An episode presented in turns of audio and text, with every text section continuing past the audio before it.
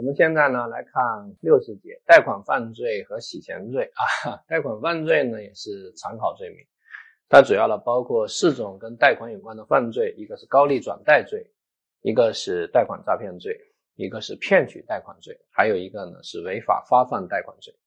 首先呢是高利转贷啊，高利转贷呢在主观上必须要以转贷牟利为目的。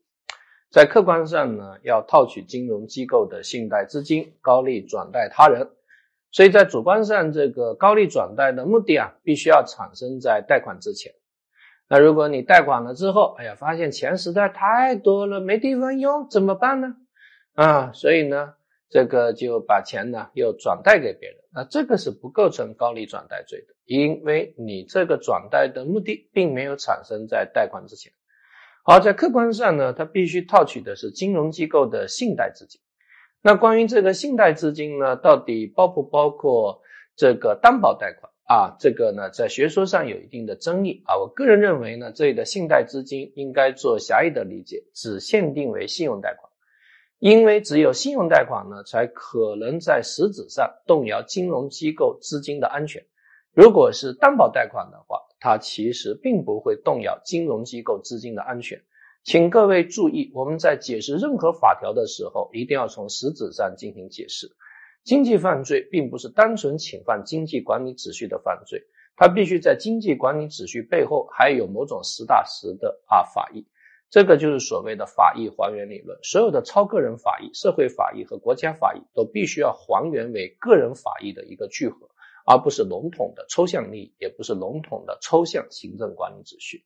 啊，这个是大家注意，只不过有争议，我们都不会考。好，贷款诈骗，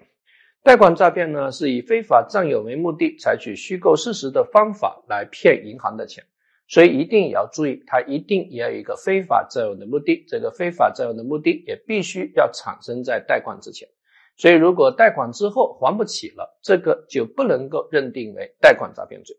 所以他的行为方式一二三四五，这个其实都不用去看，抓住它的本质，就是采取各种欺骗手段骗银行，让银行陷入认识错误，然后把贷款交付给你，而你在贷款前就有一个不想还钱的意识。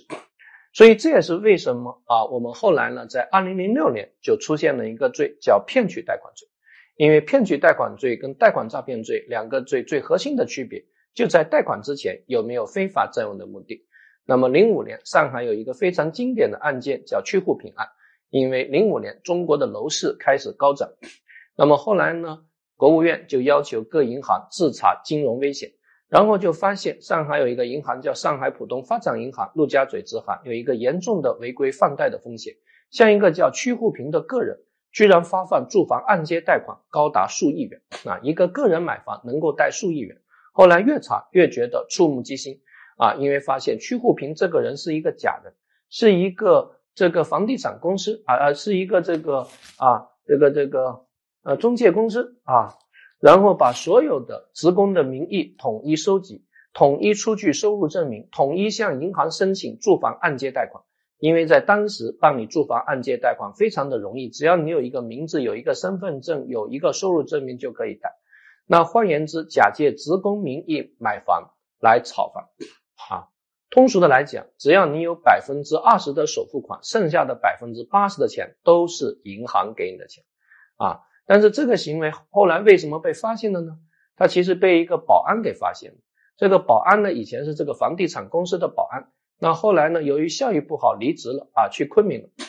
然后呢，有人说你小子在上海混得不错，居然都买房了，买的还不是一般的房，买的是高档楼盘，叫世贸滨江花园。后来这个保安就发现自己真的买房，而且还有人每个月按期啊为他归还月供，所以他就要求住进去啊，所以就暗访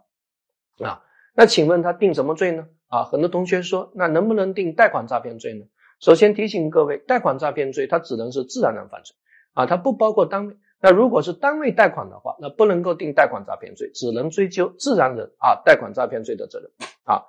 呃，但是这里就出现了一个问题。啊，他是因为叫贷款诈骗吗？啊，因为他想不想还钱呢？他其实还是想还钱的啊，而且这个钱呢，确实其实也还得起啊，因为随着楼价逐渐高涨，其实也是还得起的啊。所以啊，按照当年的法律规定，其实就很难入罪。这就是为什么二零零六年我们通过了刑法修正案六，增加了一个罪叫骗取贷款罪。所以像这种行为，在二零零六年之后就可以定骗取贷款罪。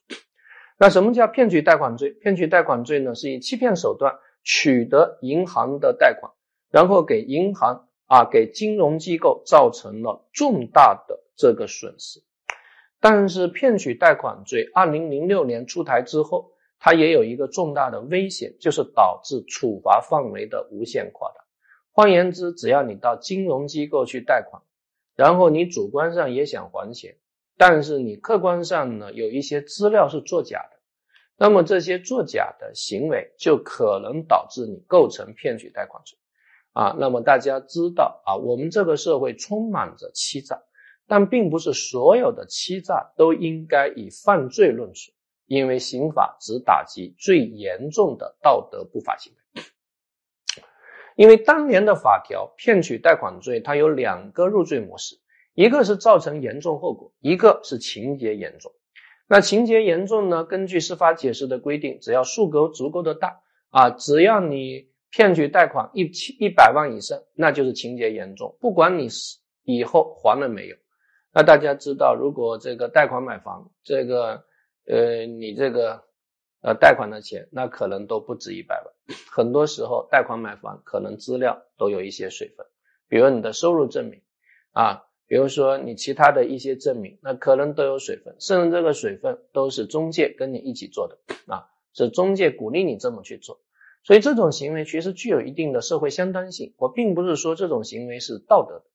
但是这种行为是否以犯罪论处，这个还是值得慎重对待的，啊，这就是为什么二零二一年我们删除了情节严重的这个条款，啊，所以骗取贷款罪它不再是情节犯，它变成了标准的结果犯，啊，必须要造成重大损失，也就是这个钱最后是还不了了，才构成骗取贷款罪，这个提醒各位要特别注意啊，要特别注意。好，下一个罪名呢是违法发放贷款罪啊，违法发放贷款罪。当然，我刚才也说过啊，贷款诈骗罪呢，它是自然人犯罪。那如果单位贷款诈骗的话，那单位贷款诈骗就直接追究自然人贷款诈骗的责任就可以了。所以有一年考过某个单位从事贷款诈骗，该单位构成贷款诈骗罪，那显然是不选的，因为单位不构成贷款诈骗罪。好，违法发放贷款。违法发放贷款呢，是银行或其他金融机构的工作人员违反国家规定啊发放贷款，啊数额巨大或造成重大损失的行为。凡是不符合国家规定的贷款条件却发放贷款，那就属于违反国家规定啊发放贷款。所以有一年就考了一道题，说一个农民兄弟到信用社去贷款啊，他要贷二十万啊，这个信用社主任说一个身份证只能贷五万，这样吧，你再找四个身份证，这样给你。贷二十万不就得了吗？啊，农民兄弟就去再找了四个身份证，贷了二十万。那很明显，在这个案件中，你从直觉来说，这两个人谁更坏？主任更坏还是农民兄弟更坏？我相信大家的直觉会做出朴素的判断，因为肯定，如果说构成犯罪的话，如果这个信用社主任不构成犯罪，那农民工更不构成犯罪，因为在道德不法上，信用社主任更坏。啊，所以你一下就可以选出排除法。那最后答案是信用社主任构成啊违法发放贷款罪啊，农民工不构成犯罪啊，用你的直觉就可以了。好，洗钱罪那可能就是一个非常重要的犯罪，因为二零二一年我们洗钱罪有重要的修改。这个修改关键是自己为自己洗钱也构成洗钱罪，不再适用期待可能性理论。洗钱罪的七种上游犯罪是毒品犯罪、黑社会性质组织的犯罪、恐怖活动犯罪、走私犯罪、贪污贿赂犯罪、破坏金融管理秩序犯罪和金融诈骗罪这七种犯罪。当然，这七种犯罪呢，包括直接所得，也包括间接所得。比如说敲诈勒索，它并不属于这七种上游犯罪。但是，如果你的敲诈勒索是黑社会性质组织罪中的敲诈勒索，那当然属于洗钱罪的这样的一个对象。只不过关于这七种上游犯罪，我们采形式说还是采实质说啊，在学说上也有一定的争议。那我们的通说认为采取的是形式说，所以它必须在形式上是要符合这七类犯罪。比如说这里的贪污贿赂犯罪，那它仅指的是刑法分则第八章的贪污贿赂犯罪啊。但是有一年考试呢，采取了一道开放性考法。所谓开放性考法呢，就是其实就是看学生的这个逻辑能力。啊，虽然通说采取的是形式说，但是在这道开放性试题中，他说的是，如果认为洗钱罪的上游犯罪可以是一种实质意义上的犯罪啊，所以有一年呢，就看大家的这个逻辑思维能力。他说，如果洗钱罪的七种上游犯罪需要从实质上来进行把握，并不一定需要限定为刑法分则的具体的类罪名。那么，如果非国家工作人员收受贿赂啊，然后你去洗钱的话，那也构成洗钱罪。那毫无疑问，这种说法就是正确的啊。但是如果采取刑事说的话，你这里的贪污贿赂犯罪只限于刑法分则第八章的贪污贿赂犯罪，也就是说，这里的受贿只限于国家工作人员的受贿，那显然就不包括非国家工作人员受贿。所以呢，它有两种不同的观点。啊，但是考过这种开放性试题，其实开放性试题说白了就是训练你的逻辑能力啊，也就是测试你的逻辑能力。当然，大家掌握通说，我们这里的通说七种上游犯罪只限于刑事上的七种上游犯罪，它必须是刑法分则啊所规定类罪名。这里的贪污贿赂犯罪仅是刑法分则第八章所说的贪污贿赂犯罪啊，按照通说，它不包括非国家工作人员受贿罪啊。那非国家工作人员受贿，然后又洗钱的话，按照通说，那非国家工作人员受贿的主体只构成非国家工作人员受贿罪，它并不构成洗钱罪啊。但是如果是官员受贿，然后又洗钱，那官员既构成受贿罪，又构成洗钱罪，那就应该数罪并罚，因为现在自洗钱也构成犯罪。这里稍微给大家补充一下，大家首先以掌握通说为主。那构成洗钱罪呢，应当以上游犯罪的事实成立为认定前提，所以上游犯罪尚未依法裁判，倘查证属实，不影响本罪的认定。上游犯罪的事实可以认定，但因行为人死亡等原因，依法不追究刑事责任，也不影响本罪的认定。所以从构成要件的角度，这里的上游犯罪只要符合构成要件的该当性、违法性就可以了，而不需要考虑责任年龄。比如说，十三岁的小孩贩毒，你为这个孩子洗钱，我们认为也直接构成洗钱罪啊，也直接构成洗钱罪。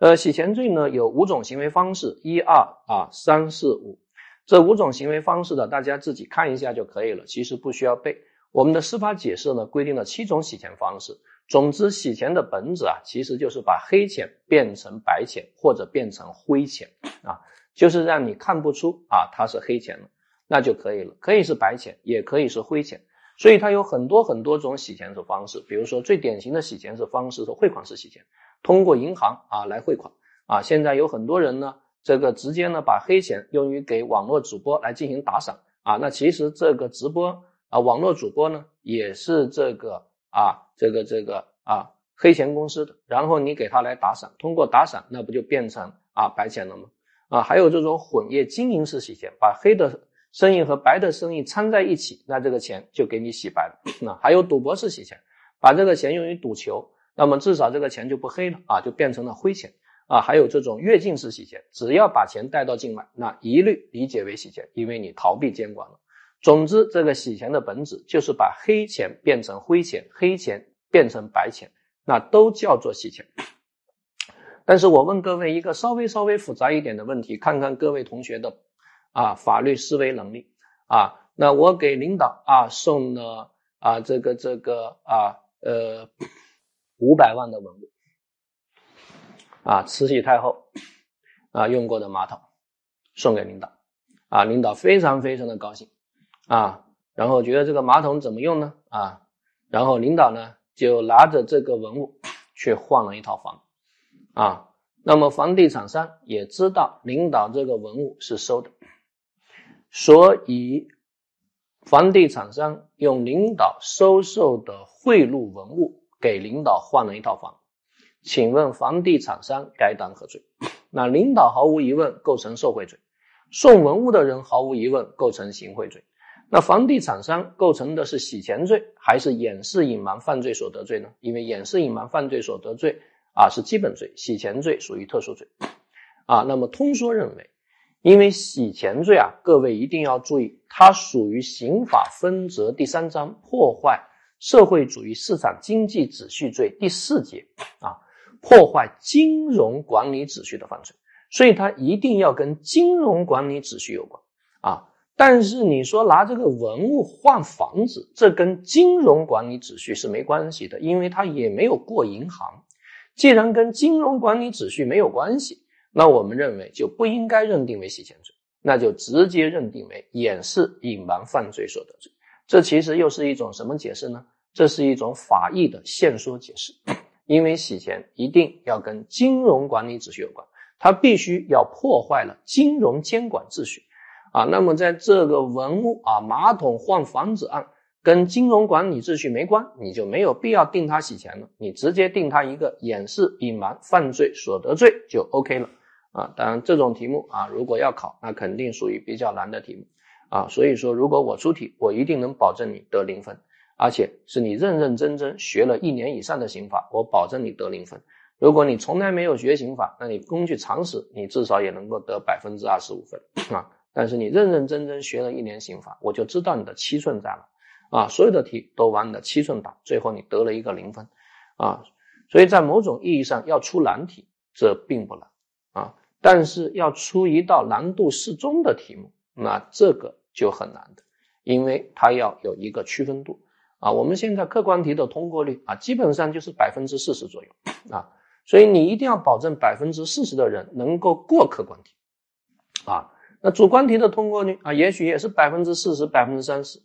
啊，那有人说，那两个都百分之四十，那不就法考的通过率是百分之八十了啊？那看来你的数学水平啊，水平是很高的啊。然后呢，这个是洗钱罪啊，洗钱罪的主观罪责，那他必须是故意啊。而且呢，必须要存在明知，即知道为七种上游犯罪的犯罪分子进行洗钱，但所有的人被抓都会说不知道，那怎么办呢？那就进行推定啊，那就进行推定啊。你像广东佛山有一个中国第一例洗钱案啊，那欧某两兄弟是毒贩，现在准备金瓶洗手，找到张三啊，说兄弟有什么这个赚钱的活，看能不能给我们推荐一下啊？有什么厂要转让，能不能告知兄弟一下？啊，张三说没问题，但你们俩愿意出多少钱来盘一个厂呢？啊，欧某兄弟说这个就无所谓了，钱多少都可以，我们呢也不缺钱，我们主要是想找个事做。啊，张三就说，呃，不知道两位大哥是干啥的呀？啊，大哥说这个你就别多问了，问多了对你不好。所以后来呢，佛山有一个木材厂，啊，张三就找到欧某两兄弟说这个木材厂呢，啊要。转让股权，问你们两兄弟有没有兴趣把这个股权接下来？欧某说可以啊，啊，同时又对张三说，我们两兄弟呢也不懂经营，要不你做我们公司的总经理怎么样啊？那个时候好像是一九九八年，说一个月给你两万块钱的工资，而且给你配一部奔驰的小轿车。张三说这是好事，但张三平常的工作是啥呢？他其实也不管具体的业务，他的业务就是做账，把黑钱和白钱。啊，就是欧某兄弟会给他一笔钱，让他把这笔钱做成公司的盈利款，这样黑钱就被洗白了。那最后把张三抓了，张三说：“我真的不知道他是毒贩，我对天发誓，我不知道他是毒贩，他怎么会是毒贩呢？长得那么和蔼可亲，一个月给我两万块钱，这怎么像毒贩呢？一点都不毒嘛！”啊，那大家觉得从经验法则上，你能不能知道这两个人的钱来路不正？那我看还是可以知道的。所以他通过一个经验法则的这样的一种推定，那就可以了。啊，明知按照一般人的观念来进行推定，洗钱罪的主体可以是自然人，也可以是单位。那么再次提醒各位啊，因为刑法修正案十一啊，先删除了协助一词啊，一百九十一条，大家可以看个法条。以前呢，它有协助啊，协助转账或者协助干嘛干嘛，现在把协助给删掉了。那既然把协助给删掉了，那就意味着毒贩自己为自己洗钱，也构成洗钱罪。啊，毒贩把这个钱从境内带到境外，那么显然逃避金融监管，那毒贩构成贩卖毒品罪，同时构成洗钱罪，数罪并罚。所以这里面的呢，就会导致跟共同犯罪的一系列关系的紊乱。啊，我是一个毒贩，让张三帮我把钱汇到境外，那张三构成洗钱罪，毒贩构成贩卖毒品罪，同时和张三构成洗钱罪的共同犯罪。毒贩应当以贩卖毒品罪和洗钱罪实施数罪并罚，啊，这就是和掩饰隐瞒犯罪所得罪有着重大的不同。因为盗窃之后掩饰隐瞒犯罪所得，掩饰隐瞒犯罪所得是不罚的，啊，对于盗窃罪是不罚的，啊，所以大家要注意。还记得我们刚才那个案件吗？啊，这个啊，张三给领导送了一个慈禧太后用过的马桶，啊，那这个领导和这个房地产商换了一套房，那领导构成的是啊这个受贿罪，而房地产商构成的是掩饰隐瞒犯罪所得罪，领导不构成掩饰隐瞒犯罪所得罪啊。如果你要认为他构成洗钱的话，那领导就构成啊受贿罪和洗钱罪啊数罪并罚，那房地产商就和领导共同成立洗钱罪。但是我们认为，因为在这个马桶换房案中。啊，没有侵犯金融管理秩序，因为跟金融监管没有任何的关系啊，那么我们认为就不需要定洗钱罪，直接定掩饰隐瞒犯罪所得就可以了。而洗钱与上游犯罪共同犯罪的关系，那如果事事先通谋啊，事后为犯啊上游犯罪分子洗钱，那么属于共同犯罪。啊，那事先如果没有通谋啊，事后知道来源的非法性，不成立共同犯罪啊，直接认定为洗钱罪就可以了。但是这里面也请各位注意罪数问题，你跟走私犯罪分子通谋，为其提供资金账号，那现在按照法律规定，你构成走私罪的共同犯罪，毫无疑问。但你事后又为其转移资金。那根据现行的法律规定，你其实还构成洗钱罪，啊，那也就意味着你和他既构成走私罪的共同犯罪，你们两人又构成洗钱罪的共同犯罪，应当数罪并罚。因为自洗钱现在是要进行打击，我希望给大家表达清楚了。张三贩卖毒品。我明知道他贩卖毒品，我事先就跟他通谋，兄弟好好的卖毒品，之后你得的黑钱，我全都跟你通过赌场，通过给网络主播打赏，给你洗白，所以毒贩很开心，就拼命的贩毒。那显然我们两人成立贩卖毒品的共同犯罪。那事后我又为你实施了洗钱，所以我和毒贩又构成洗钱罪的共同犯罪，应当数罪并罚。但是如果我事先没有通谋，只是事后为你提供洗钱，你让我帮你洗干净，我帮你洗干净，那我们两人不成立贩卖毒品的共同犯罪，毒贩个人构成贩卖毒品罪，但是我们两人成立洗钱罪的共同犯罪。好，与其他犯罪的区别，刑法三百一十二条有一个兜底罪，叫掩饰隐瞒犯罪所得罪。所以，如果不是为这七种上游犯罪洗钱，比如说，为盗窃犯罪分子洗钱，为抢劫犯罪分子洗钱，那么我们就直接构成的是掩饰隐瞒犯罪所得罪。所以，掩饰隐瞒犯罪所得，它其实是一个大圈，在这个大圈里面，其实又有一些小圈啊，大家可以画一个圈，大圈，大圈里面有两个小圈，一个小圈呢是洗钱罪，还有一个小圈呢是三百四十九条的窝藏转移隐瞒毒品毒赃罪。那大家就会注意，洗钱罪跟啊，窝藏转移隐瞒毒品毒赃罪呢，其实是有一个交叉关系。啊，洗钱罪呢，它是把黑钱变成了白钱或灰钱，但是呢，窝藏转移毒品毒赃罪呢，它并没有把黑钱变成白钱，它还是黑钱，只是黑钱空间位置出现了一个转移。比如张三贩毒得的钱，我帮他背到他乡下的老婆那去，啊，那么单纯的背到他乡下老婆那去，那就是窝藏啊这个毒赃罪。但是如果你通过银行汇款的方式给他汇给他老婆，那我想那他就可能构成洗钱了，因为跟金融秩序有关啊。如果他老婆在缅甸，你给他背过去，那显然既构成啊转移毒赃罪，那其实也构成洗钱罪，因为已经跨境了，逃避金金融监管，那就想象竞合，从一重罪啊就可以了。所以这里面大家一定要注意掩饰隐瞒跟洗钱的关系，掩饰隐瞒是大权，洗钱是小权。所以要注意主客观相统一学术的问题那，看一看这个，想一想，刘某伪造货币获利颇丰，并告知丙此钱是盗窃所得，让丙帮其投资，掩饰犯罪所得。问丙构成何罪？伪造货币罪属于刑法分则第三章第四节，那破坏金融管理秩序罪的犯罪，所以它是洗钱罪的上游犯罪。那也就是说，丙主观上是想啊，主观上他并不知道是。破坏金融管理秩序的犯罪，他以为是盗窃犯罪所得，所以主观上是想实施掩饰隐瞒犯罪所得，但客观上是洗钱。主客观在哪个范围内重合呢？主客观在掩饰隐瞒犯罪所得罪的范围内是重合的，所以刘某构成伪造货币罪，而丙呢构成掩饰隐瞒犯罪所得罪。然后再看第二道题，张三是电诈犯罪分子，让李四为其洗钱，两人应该如何定性？很多同学一看到电诈啊，就认为电诈可能就是金融诈骗啊，这个是错误的。电诈只是普通的诈骗罪啊，注意电信诈骗它只构成普通的诈骗罪，所以张三只构成诈骗罪，那李四为其洗钱，李四就构成掩饰隐瞒犯罪所得罪，所以张三对掩饰隐瞒犯罪所得罪是不处罚的。张三构成诈骗罪，李四构成掩饰隐瞒犯罪所得罪，除非我们说张三是。信用卡诈骗的犯罪分子，或张三是保险诈骗的犯罪分子，因为信用卡诈骗和保险诈骗属于刑法分则第三章第五节啊金融诈骗罪的范畴啊，因为我们说这个七种啊上游犯罪，它必须是金融诈骗罪啊。那么在这种情况下，如果张三是啊信用卡诈骗罪的犯罪分子，让李四为其洗钱，那张三构成信用卡诈骗和洗钱罪数罪并罚，李四。和张三在洗钱罪的范围内成立共同犯罪，所以这个大家一定要注意啊，一定要注意。